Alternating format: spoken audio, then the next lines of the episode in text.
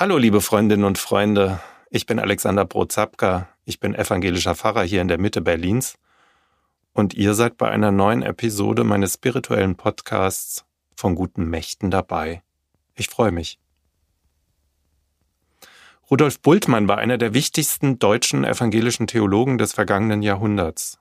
Er war Professor für Neues Testament. Bekannt wurde er durch sein sogenanntes Programm der Entmythologisierung der neutestamentlichen Verkündigung.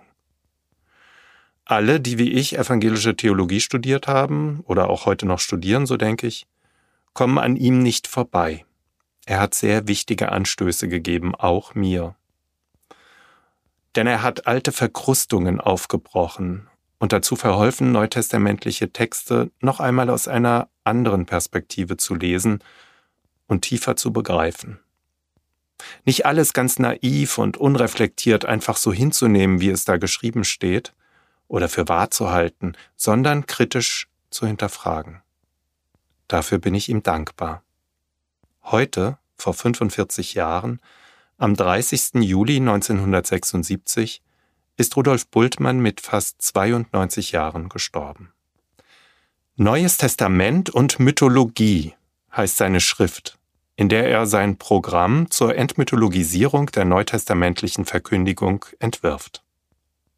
Darin vertritt Rudolf Bultmann die These, dass das Neue Testament aus einem mythologischen Weltbild herausgeschrieben wurde, das inzwischen von einem wissenschaftlichen Weltbild abgelöst worden ist und damit überholt sei. Zitat von ihm Man kann nicht elektrisches Licht und Radioapparat benutzen, in Krankheitsfällen moderne medizinische und klinische Mittel in Anspruch nehmen und gleichzeitig an die Geister- und Wunderwelt des Neuen Testaments glauben. Wenn ich mir die Querdenker oder die vielen anderen Bewegungen unserer Tage mit all ihren so unterschiedlichen Verschwörungserzählungen anschaue, dann kann ich Rudolf Bultmann auch noch heute, Jahrzehnte nach seinem Tod, recht geben. Kaum eine Geschichte ist zu krude und verschwurbelt, als dass sie nicht von einigen Menschen aus voller Überzeugung geglaubt und für wahr gehalten wird. Oftmals sind diese Überzeugungen auch noch zutiefst antisemitisch geprägt und haben viele weitere menschenverachtende Inhalte und Vorstellungen. All denen, die so auf die Straße gehen und denen man bestenfalls Naivität unterstellen kann, empfehle ich dringend Rudolf Bultmanns Programm der Entmythologisierung. Dass ihnen die Augen aufgehen für ihre aberwitzigen und infantilen Glaubensinhalte, die sie sich so da zurechtgebastelt haben und im Brustton der Überzeugung und gegen jegliche wissenschaftliche Erkenntnis behaupten. Bultmann selbst, der ja auch während der Zeit des Nationalsozialismus lebte und lehrte, wusste jedenfalls um die Gefährlichkeit von Ideologien, die sich auf mythologische Konstrukte aufbauen. Er leistete zwar keinen offenen Widerstand gegen das Naziregime, schloss sich aber der bekennenden Kirche und dem sogenannten Pfarrernotbund an und wies in seinen Predigten auf Widersprüche zwischen nationalsozialistischer Ideologie und christlichem Glauben hin. Vieles also habe ich diesem großen und auch so menschenfreundlichen Theologen zu verdanken. Und doch machen mich seine Aussagen auch stutzig. Denn auch wenn ich heute ganz selbstverständlich elektrisches Licht und Radioapparat und noch viel mehr darüber hinaus benutze, in Krankheitsfällen auf moderne Medizin zurückgreife, so glaube ich doch nicht an das wissenschaftlich rationale Weltbild, das Bultmann propagiert. Er ist ganz Kind seiner Zeit und des Fortschrittsglaubens. Wohin uns der aber geführt hat, dieser sogenannte menschliche Fortschritt und die Wissenschaft, was immer das sein mag, das sehen wir ja tagtäglich an den Problemen, die uns begleiten.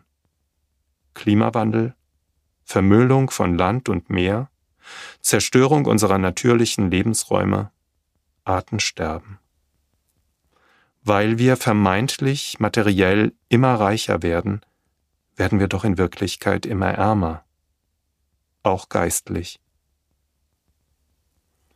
Liebe Freundinnen und Freunde, ich will Rudolf Bultmann an diesem, seinem 45. Todestag gerne würdigen und in gewisser Weise auch dafür danken, was ich von ihm lernen durfte. nämlich kritisches Nachfragen und Denken, nicht alles unwidersprochen hinnehmen, nach dem Kern und der Tiefe der christlichen Botschaft zu graben. Aber anders als Rudolf Bultmann glaube ich heute, dass das Entscheidende nicht durch ein wissenschaftlich rationales Weltbild zu erfassen ist, dessen Grenzen wir in diesen Tagen ja zu spüren bekommen. Vielleicht verbirgt sich die Wahrheit doch in dem, was er Mythos nennt, im Unsichtbaren und Unverfügbaren, was ich nicht sehen und begreifen kann. Und genau an dieser Stelle braucht es eine Unterscheidung der Geister, ein Entlarven, ob Menschen wirklich auf der Suche nach dem Göttlichen, dem Unsichtbaren, dem Unverfügbaren, auf der Suche nach der Liebe sind, oder ob sie den Verschwörungsparolen der Hassprediger auf den Leim gehen, eine Erzählung missbrauchen, um abgrundtief böse zu handeln. Vielleicht ist es ja nur eine Nuance, die ich an Rudolf Bultmann in der Weiterentwicklung seiner Gedanken kritisiere, wenn ich sage, wir brauchen den Mythos, den wirklichen Mythos in der christlichen Verkündigung. Das Unsichtbare, das Geheimnis, das Schwebende.